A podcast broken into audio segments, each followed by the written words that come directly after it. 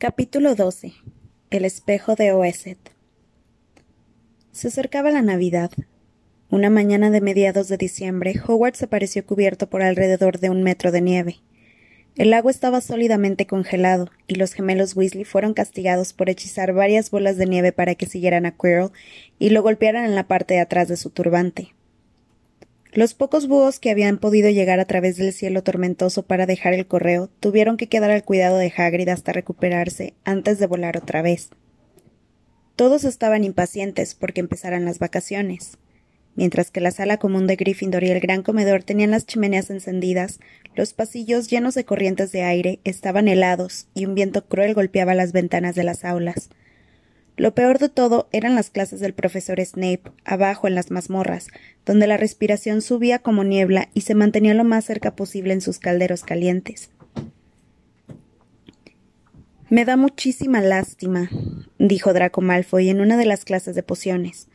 Toda esa gente que tendrá que quedarse a pasar la Navidad en Hogwarts porque no los quieren en sus casas.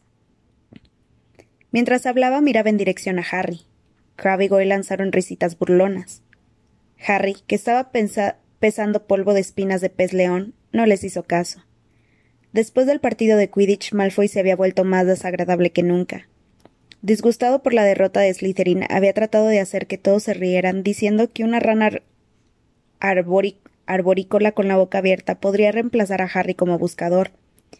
Pero se dio cuenta de que nadie lo encontraba gracioso, porque estaban muy impresionados por la forma en que Harry se había mantenido en la escoba así que Malfoy, celoso y enfadado, había vuelto a meterse con Harry por no tener familia digna de ese nombre. Era verdad que Harry no iría a Private Drive para las fiestas. La profesora McGonagall había pasado la semana antes haciendo una lista de los alumnos que iban a quedarse allí para Navidad, y Harry puso su nombre de inmediato.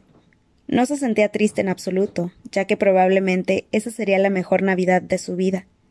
Ron y sus hermanos también se quedaban, porque el señor y la señora Weasley se marchaban a Rumania a visitar a Charlie. Cuando abandonaron las mazmorras al, al finalizar la clase de pociones, encontraron un gran abeto que ocupaba el extremo del pasillo. Dos enormes pies que aparecían por debajo del árbol y un gran resoplido les indicaron que Hagrid estaba detrás de él. Hola, Hagrid. ¿Necesitas ayuda? preguntó Ron, metiendo la cabeza entre las ramas. No, todo va bien, gracias, Ron. ¿Te importaría quitarte de en medio? La voz fría y gangosa de Malfoy llegó desde atrás. ¿Estás tratando de ganar algún dinero extra, Weasley? Supongo que quieres ser guardabosques cuando salgas de Hogwarts. Esa choza de Hagrid debe de parecerte un palacio comparada con la casa de tu familia. Ron se lanzó contra Malfoy justo cuando aparecía Snape en lo alto de la escalera. Weasley. Ron soltó la túnica de Malfoy. Lo han provocado, profesor Snape, dijo Hagrid sacando su gran cabeza peluda por encima del árbol. Malfoy estaba insultando a su familia. Da igual. Pelear va contra las reglas de Hogwarts Hagrid, dijo Snape con voz amable. Cinco puntos menos para Gryffindor Weasley, y agradece que no sean más. Y ahora márchense todos. Malfoy, Crabbe y Goyle pasaron bruscamente con sonrisas de satisfacción. Voy a atraparlo, dijo Ron, apretando los dientes a la espalda de Malfoy. Uno de estos días lo atraparé. Los detesto a los dos, añadió Harry, a Malfoy y a Snape. Vamos, arriba el ánimo, ya casi es Navidad, dijo Hagrid. Voy a decirles qué haremos. Vengan conmigo al gran comedor. Está precioso. Así que los dos siguieron a Hagrid y su abeto hasta el gran comedor, donde la profesora McGonagall y el profesor Flitwick estaban ocupados en la decoración. Ah, Hagrid, el último árbol. Ponlo en el rincón de ahí atrás, ¿quieres? El salón estaba espectacular. Guirnaldas de muérdago y acebo colgaban de las paredes y no menos de doce árboles de Navidad estaban distribuidos por el lugar. Algunos brillaban con pequeños carámbanos y otros con cientos de velas. ¿Cuántos días les faltan para las vacaciones? preguntó Hagrid. Solo uno, respondió Hermione. Y eso me recuerda. Harry, Ron, queda media hora para el almuerzo. Deberíamos ir a la biblioteca. Sí, claro, tienes razón dijo Ron, obligándose a apartar la vista del profesor Flitwick, que sacaba burbujas doradas de su varita para ponerlas en las ramas de los árboles nuevos. ¿La biblioteca? preguntó Hagrid, acompañándolos hasta la puerta. ¿Justo antes de las fiestas? Un poco triste, ¿no creen? Oh, no es un trabajo, explicó alegremente Harry. Desde que mencionaste a Nicholas Flamel, estamos tratando de averiguar quién es. ¿Qué? Hagrid parecía desconcertado. Escúchenme, ya se los dije, no se metan. Lo que custodia ese perro no tiene nada que ver con ustedes. Queremos saber quién es Nicholas Flamel, eso es todo, dijo Hermione. Salvo que quieras ahorrarnos el trabajo, añadió Harry. Ya hemos buscado en miles de libros y no hemos encontrado nada. Si nos das una pista, yo sé que leí su nombre en algún sitio. No voy a decirles nada, dijo Hagrid con firmeza. Entonces tendremos que descubrirlo nosotros, replicó Ron. Dejaron a Hagrid malhumorado y corrieron hacia la biblioteca. Habían estado buscando el nombre de Flamel desde que a Hagrid se le escapó, porque de qué otra manera podían averiguar lo que quería robar Snape. El problema era que costaba mucho buscar sin saber qué podía haber hecho Flamel para figurar en un libro. No estaba en grandes magos del siglo XX, ni en notables nombres de la magia de nuestro tiempo. Tampoco figuraba en importantes descubrimientos en la magia moderna, ni en, estudio ni en estudio del reciente desarrollo de la hechicería. Y además, por supuesto, estaba el gran tamaño de la biblioteca, decenas de miles de libros, miles de estantes, cientos de estrechas filas. Hermione sacó una lista de títulos y temas que había decidido investigar, mientras Ron se paseaba entre una fila de libros y los sacaba al azar. Harry se acercó a la sección prohibida. Se había preguntado si Flamel no estaría allí. Pero por desgracia, hacía falta un permiso especial firmado por un profesor para mirar alguno de los libros de aquella sección, y sabía que no iba a conseguirlo. Allí estaban los libros con la poderosa magia oscura, que nunca se enseñaba en Hogwarts y que solo leían los alumnos mayores que estudiaban cursos avanzados de defensa contra las artes obscuras. ¿Qué estás buscando, muchacho? Nada, respondió Harry. La señora Pins, la bibliotecaria, empuñó un plumero ante su cara. Entonces será mejor que te vayas. Vamos, fuera. Harry salió de la biblioteca deseando haber sido más rápido en inventarse algo. El Ron y Hermione se habían puesto de acuerdo en que era mejor no consultar a la señora Pin sobre Flamel. Estaban seguros de que ella podría decírselos, pero no querían arriesgarse a que Snape se enterara de lo que estaban buscando. Harry los esperó en el pasillo para ver si los otros habían encontrado algo, pero no tenía muchas esperanzas. Después de todo, buscaban solo desde hace quince días y en los pocos momentos libres, así que no era raro que no encontraran nada. Lo que realmente necesitaban era una buena investigación, sin la señora Pins pegada a sus talones. Cinco minutos más tarde, Ron y Hermione aparecieron negando con la cabeza. Se fueron a, almorzar. Almorzar. Van a seguir buscando cuando yo no esté, ¿verdad? dijo Hermione. Si encuentran algo, envíenme un búho. Y tú podrías preguntar a tus padres si saben quién es Flamel, dijo Ron. Preguntarles a ellos no tendrá riesgos. Ningún riesgo, ya que ambos son dentistas, respondió Hermione. Cuando comenzaron las vacaciones, Ron y Harry dispusieron de mucho tiempo para pensar en Flamel. Tenían el dormitorio para ellos y la sala común estaba mucho más vacía que de costumbre, así que podían elegir los mejores sillones frente al fuego. Se quedaban comiendo todo lo que podían pinchar en un tenedor para tostar pan, bollos, nubes y planeaban formas de hacer que expulsaran a Malfoy, muy divertidas, pero imposibles de llevar a cabo. Ron también comenzó a enseñar a Harry a jugar al ajedrez mágico. Era igual que el de los muggles, salvo que las piezas estaban vivas, lo que lo hacía muy parecido a dirigir un ejército en una batalla. El juego de Ron era muy viejo y estaba gastado. Como todo lo que tenía, había pertenecido antes a alguien de su familia, en este caso a su abuelo. Sin embargo, las piezas de ajedrez viejas no eran una desventaja. Ron las conocía tan bien que nunca tenía problemas en obligarlas a hacer lo que quería. Harry jugó con las piezas que Seamus Finnegan le había prestado, y éstas no confiaron en él. Todavía no era muy buen jugador, y las piezas le daban distintos consejos y lo confundían, diciendo, por ejemplo, No me envíes a mí, no ves el caballo, muévelo a él, podemos permitirnos perderlo. En la víspera de Navidad, Harry se fue a la cama deseoso de que llegara el día siguiente, pensando en la diversión y comida que lo aguardaban, pero sin esperar ningún regalo. Sin embargo, cuando al día siguiente se despertó temprano, lo primero que vio fueron unos cuantos paquetes a los pies de su cama. Feliz Navidad. lo saludó medio dormido Ron mientras Harry saltaba de la cama y se ponía la bata. Para ti también, contestó Harry. Mira esto, me han enviado regalos. ¿Qué esperabas? ¿Carbón? preguntó Ron, volviéndose hacia sus propios paquetes, que eran más numerosos que los de Harry. Este tomó el paquete que estaba en la cima del montón. Estaba envuelto en papel de embalar y tenía escrito Para Harry de Hagrid.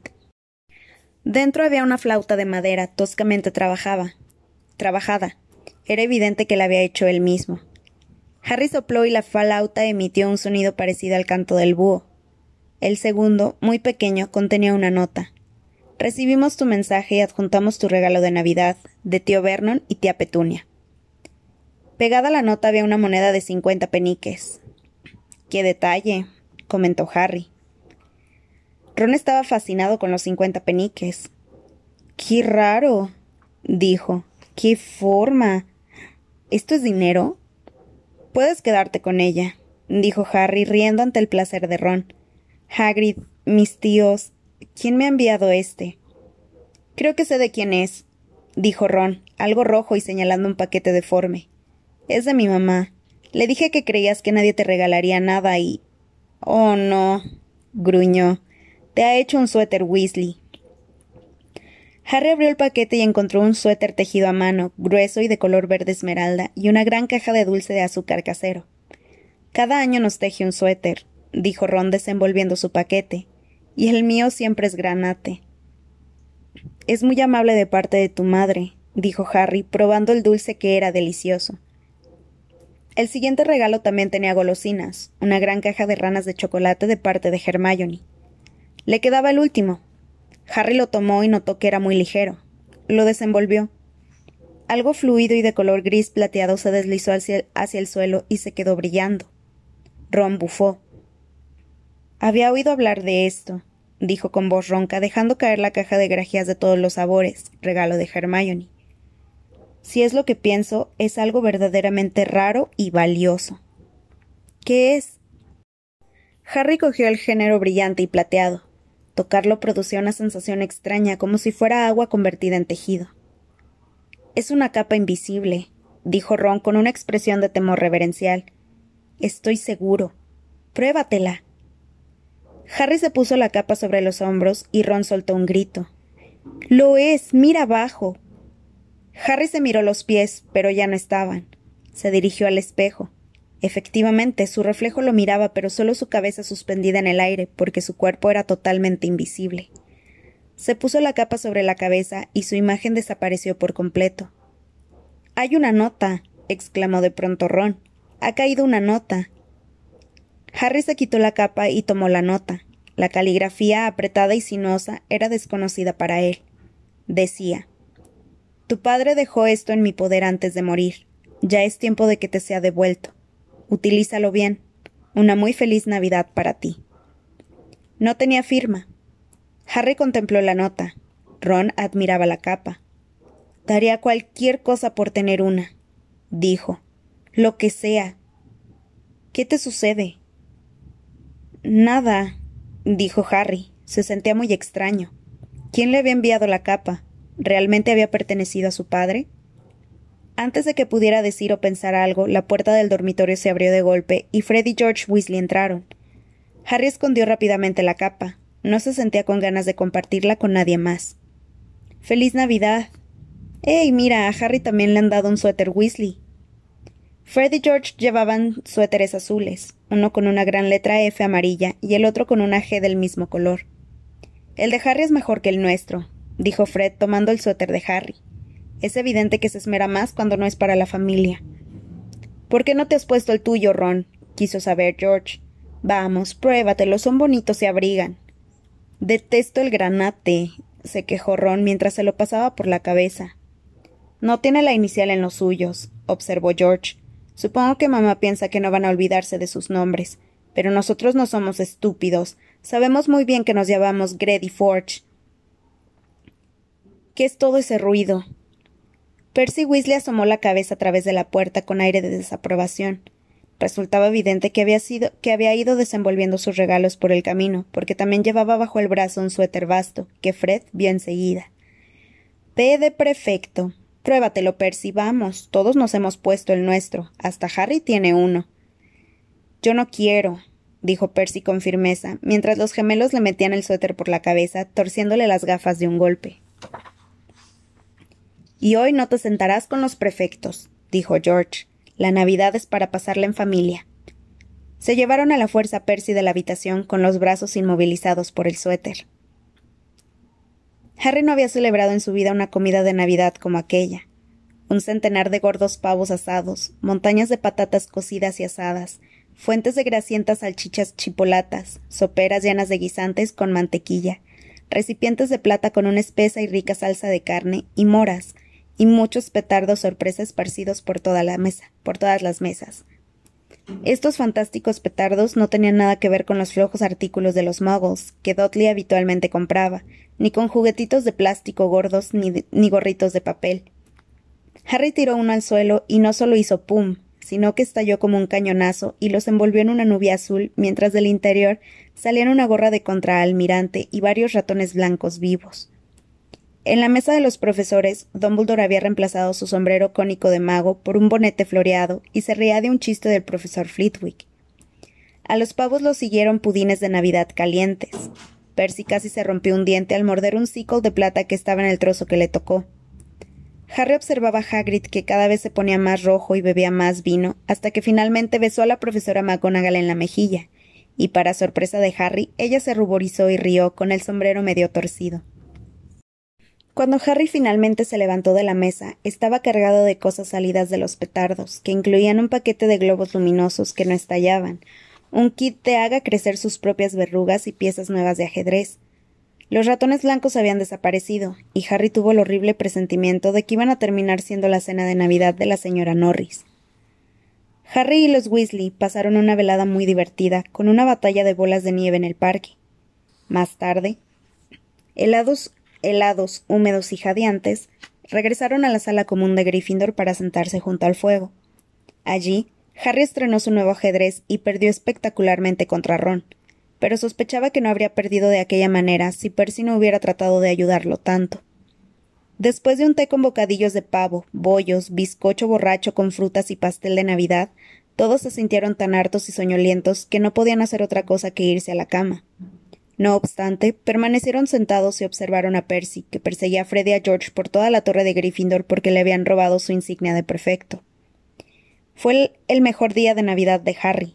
Sin embargo, algo, algo daba vueltas en un rincón de su mente. En cuanto se metió en la cama pudo pensar libremente en ello, la capa invisible y quién se la había enviado. Ron, Harto de pavo y pastel y sin ningún misterio que lo preocupara, se quedó dormido en cuanto corrió las cortinas de su cama. Harry se inclinó a un lado de la suya y sacó la capa. De su padre. Aquello había sido de su padre. Dejó que la tela corriera por sus manos, más suave que la seda, ligera como el aire. Utilízalo bien, decía la nota. Tenía que probarla. Se deslizó fuera de la cama y se envolvió en la capa. Miró hacia sus piernas y vio solo la luz de la luna y sombras. Era una sensación muy curiosa. De pronto, Harry se sintió muy despierto. Con aquella capa todo Hogwarts estaba abierto para él. Mientras estaba allí a obscuras y en silencio, la excitación se apoderó de él. Podría ir a cualquier lugar con ella, a cualquier lugar, y Filch nunca lo sabría. Ron gruñó en sueños. ¿Debía despertarlo? Algo lo detuvo. La capa de su padre, Sintió que aquella vez, la primera vez, quería utilizarla solo. Salió con cautela del dormitorio, bajó la escalera, cruzó la sala común y pasó por el agujero del retrato. ¿Quién está ahí? chilló la señora gorda. Harry no dijo nada. Anduvo rápidamente por el pasillo. ¿A dónde iría? De pronto se detuvo con el corazón palpitante y pensó, y entonces lo supo. La sección prohibida de la biblioteca. Iba a poder leer todo lo que quisiera para descubrir quién era Nicolás Flamel. Echó a andar ajustando la capa a su alrededor mientras avanzaba. La biblioteca estaba oscura y fantasmal. Harry encendió una lámpara para ver la fila de libros. La lámpara parecía flotar sola en el aire, y hasta el mismo Harry, que sentía su brazo llevándola, la, la visión le dio escalofríos. La sección prohibida estaba justo al fondo de la biblioteca. Pasando con cuidado sobre la soga que separaba aquellos libros de los demás, Harry levantó la lámpara para leer los títulos. No le desean mucho. Las peladas y desteñidas letras doradas formaban palabras en lenguas que Harry no conocía. Algunos no tenían título. Un libro tenía una mancha negra que parecía sangre. A Harry se le erizaron los pelos de la nuca. Tal vez se lo estaba imaginando. Tal vez no, pero tuvo la impresión de que un murmullo salía de los libros, como si supieran que había alguien que no debía estar allí. Tenía que empezar por algún lado. Dejó la lámpara con cuidado en el suelo y miró en una estantería buscando un libro de aspecto interesante. Le llamó la atención un volumen grande, negro y plateado. Lo sacó con dificultad porque era muy pesado, y equilibrándolo sobre sus rodillas lo abrió. Un grito desgarrador, espantoso, cortó el silencio. El libro gritaba. Harry lo cerró de golpe, pero el aullido continuaba en una nota aguda. Retrocedió y chocó con la lámpara que se apagó de inmediato. Aterrado, oyó pasos que se acercaban por el pasillo, metió el volumen en el estante y salió corriendo. Pasó al lado de Filch casi en la puerta, y los ojos del conserje, muy abiertos, miraron a través de Harry. El chico se agachó pasó por debajo del brazo extendido de Filch y siguió por el pasillo con los aullidos del libro resonando en sus oídos. Se detuvo de pronto frente a una armadura alta. Había estado tan ocupado en escapar de la biblioteca que no había prestado atención al camino. Tal vez era porque estaba oscuro, pero no reconoció el lugar donde se encontraba. Había una armadura cerca de la cocina, eso lo sabía, pero ahora debía de estar cinco pisos más arriba. Usted me pidió que le avisara directamente, profesor, si alguien andaba dando vueltas durante la noche, y alguien ha estado en la biblioteca, en la sección prohibida. Harry sintió que palidecía. Filch debía de conocer un atajo para llegar a donde él estaba, porque el murmullo de su voz se acercaba cada vez más, y para su horror, el que le contestaba era Snape. La sección prohibida. Bueno, no pueden estar lejos. Ya los atraparemos. Harry se quedó petrificado mientras Filch y Snape se acercaban. No podían verlo, por supuesto, pero el pasillo era estrecho, y si se acercaban mucho iban a chocar contra él. La capa no evitaba que fuera sólido. Retrocedió lo más silenciosamente que pudo. A la izquierda había una puerta entreabierta. Era su única esperanza. Se deslizó conteniendo la respiración y tratando de no hacer ruido. Para su alivio, entró en la habitación sin que lo notaran. Pasaron por delante de él y Harry se apoyó contra la pared, respirando profundamente mientras escuchaba los pasos que se alejaban. Habían estado cerca, muy cerca. Transcurrieron unos pocos segundos antes de que se fijara en la habitación que lo había ocultado. Parecía un aula en desuso. Las siluetas de sillas y pupitres estaban amontonadas contra las paredes y había una papalera puesta al revés. Pero algo había apoyado en la pared frente a él que parecía no encajar en el lugar, como si lo hubieran dejado allí para quitarlo de en medio. Era un espejo magnífico, alto hasta el techo, con un marco dorado muy trabajado, apoyado en unos soportes que eran como garras. Tenía una inscripción grabada en la parte superior. Oeset, Lenos, Aro, Kut Edon y Sara Kutze o Notze. Ya no oía ni a Filch ni a Snape, y Harry no tenía tanto miedo. Se acercó al espejo deseando mirar para no encontrar su imagen reflejada. Se detuvo frente a él. Tuvo que llevarse las manos a la boca para no gritar. Giró en redondo. El corazón le latía más frenético que cuando el libro había gritado, porque no solo se había visto él en el espejo, sino que había mucha gente detrás de él pero la habitación estaba vacía. Respirando agitadamente, volvió a mirar el espejo. Allí estaba, reflejado en él, blanco y con mirada de miedo. Y allí, reflejado detrás de él, había al menos otras diez personas. Harry miró por encima del hombro, pero no había nadie. O también eran todos invisibles. Estaba en una habitación llena de gente invisible y la trampa del espejo era que los reflejaba, invisibles o no, Miró otra vez al espejo.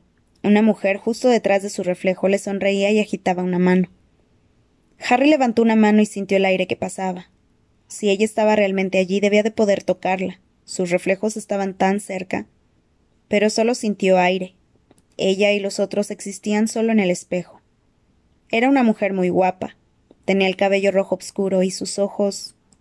Sus ojos son como los míos, pensó Harry acercándose un poco más al espejo verde brillante, exactamente la misma forma. Pero entonces notó que ella estaba llorando, sonriendo y llorando al mismo tiempo. El hombre alto, delgado y de pelo negro que se encontraba al lado de ella le pasó un brazo por los hombros. Llevaba gafas y el pelo muy alborotado, y se le ponía tieso por detrás igual que a Harry. Harry estaba tan cerca del espejo que su nariz casi tocaba su reflejo. ¿Mamá? susurró. ¿Papá? Entonces lo miraron sonriendo, y lentamente Harry fue observando los rostros de las otras personas y vio otro par de ojos verdes como los suyos, otras narices como la suya, incluso un hombre pequeño que parecía tener las mismas rodillas huesudas de Harry. Estaba mirando a su familia por primera vez en su vida. Los Potter sonrieron y agitaron las manos, y Harry permaneció mirándolos anhelante, con las manos apretadas contra el espejo, como si esperara poder pasar al otro lado y alcanzarlos. En su interior sentía un dolor poderoso, mitad alegría y mitad tristeza terrible. No supo cuánto tiempo estuvo allí. Los reflejos no se desvanecían y Harry miraba y miraba, hasta que un ruido lejano lo hizo volver a la realidad. No podía quedarse allí. Tenía que encontrar el camino hacia el dormitorio. Apartó los ojos de los de su madre y susurró Volveré. Salió apresuradamente de la habitación. Podrías haberme despertado, dijo malhumorado Ron. Puedes venir esta noche. Yo voy a volver. Quiero enseñarte el espejo. Me gustaría ver a tu madre y a tu padre, dijo Ron con interés. Y yo quiero ver a toda tu familia, todos los Weasley. Podrás enseñarme a todos tus hermanos y a todos.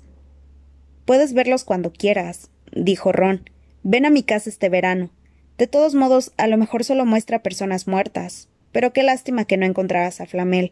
¿No quieres tocino o alguna otra cosa? ¿Por qué no comes nada? Harry no podía comer. Había visto a sus padres y los quería ver otra vez. Esa noche. Casi se había olvidado de Flamel.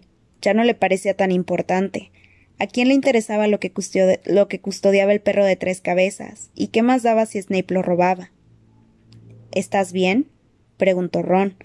Te veo raro. Lo que Harry más temía era no poder encontrar la habitación del espejo. Aquella noche, con Ron también cubierto por la capa, tuvieron que andar con más lentitud. Trataron de repetir el camino de Harry desde la biblioteca, vagando por obscuros pasillos durante casi una hora. Estoy congelado, se quemó Ron. Se quejó Ron. Olvidemos esto y volvamos. No, susurró Harry. Sé que está por aquí. Pasaron al lado del fantasma de una bruja alta que se deslizaba en dirección opuesta, pero no vieron a nadie más. Justo cuando Ron se quejaba de que tenía los pies helados, Harry divisó la armadura. Es allí. Justo allí. Sí, vamos. Abrieron la puerta. Harry dejó caer la capa de sus hombros y corrió al espejo. Allí estaban. Su madre y su padre sonrieron felices al verlo. ¿Ves? murmuró Harry. No veo nada. Mira, míralos a todos, son muchos. Solo puedo verte a ti. Pero mira bien, vamos, ponte donde estoy yo. Harry dio un paso a un lado, pero con Ron frente al espejo ya no podía ver a su familia, solo a Ron con su pijama estampada. Sin embargo, Ron parecía fascinado con su imagen. Mírame, dijo. ¿Puedes ver a toda tu familia contigo?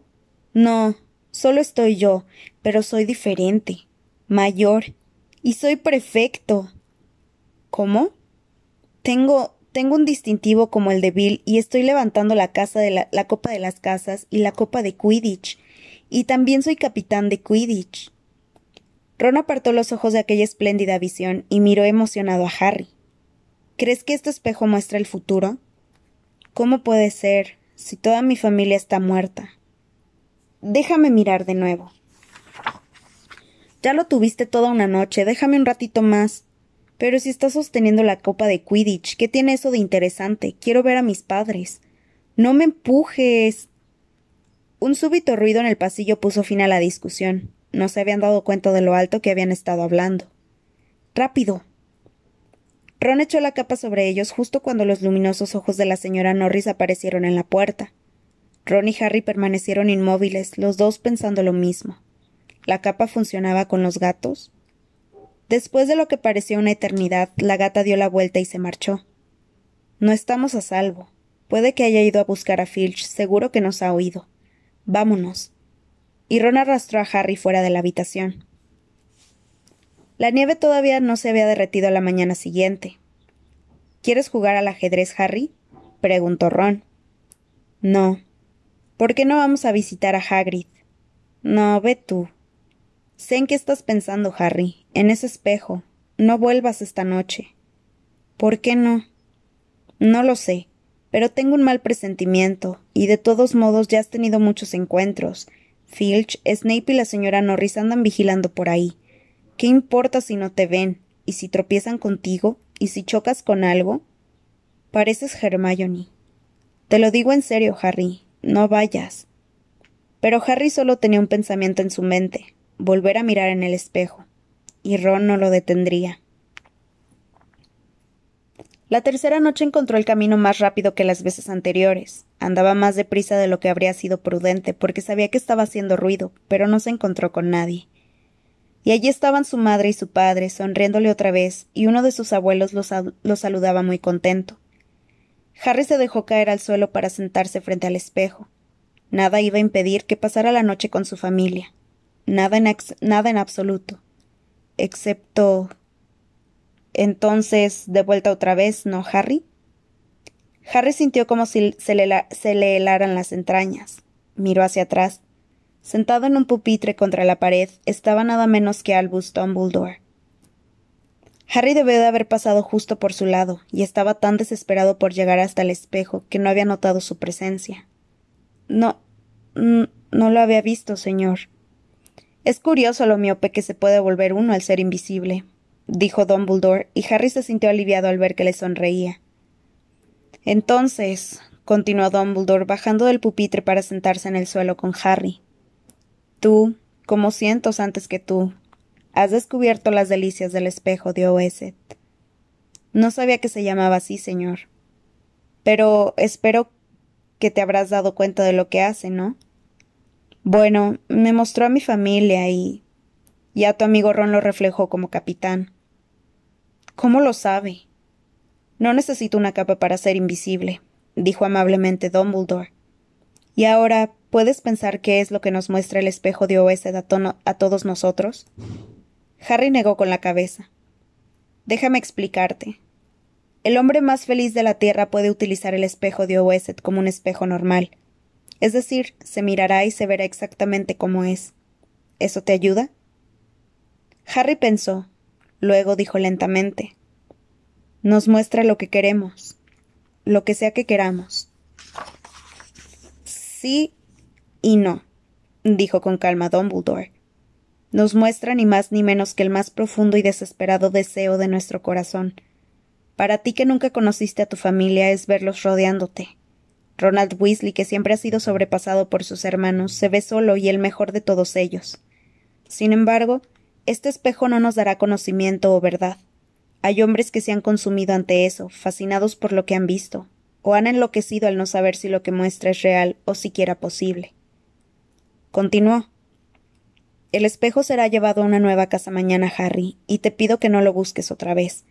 Y si alguna vez te cruzas con él, deberás estar preparado. No es bueno dejarse arrastrar por los sueños y olvidarse de vivir. Recuérdalo. Ahora, ¿por qué no te pones de nuevo esa magnífica capa y te vas a la cama? Harry se puso de pie. Señor, profesor Dumbledore, ¿puedo preguntarle algo? Es evidente que lo has hecho, sonrió Dumbledore.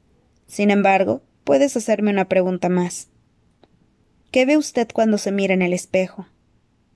¿Yo? Me veo sosteniendo un par de gruesos calcetines de lana. Harry lo miró asombrado. Uno nunca tiene suficientes calcetines, explicó Dumbledore. Ha pasado otra Navidad y no me han regalado ni un solo par. La gente sigue insistiendo en regalarme libros. En cuanto Harry estuvo de nuevo en su cama, se le ocurrió pensar que tal vez Dumbledore no había sido sincero. Pero es que, pensó mientras expulsaba escabers, de su almohada, había sido una pregunta muy personal.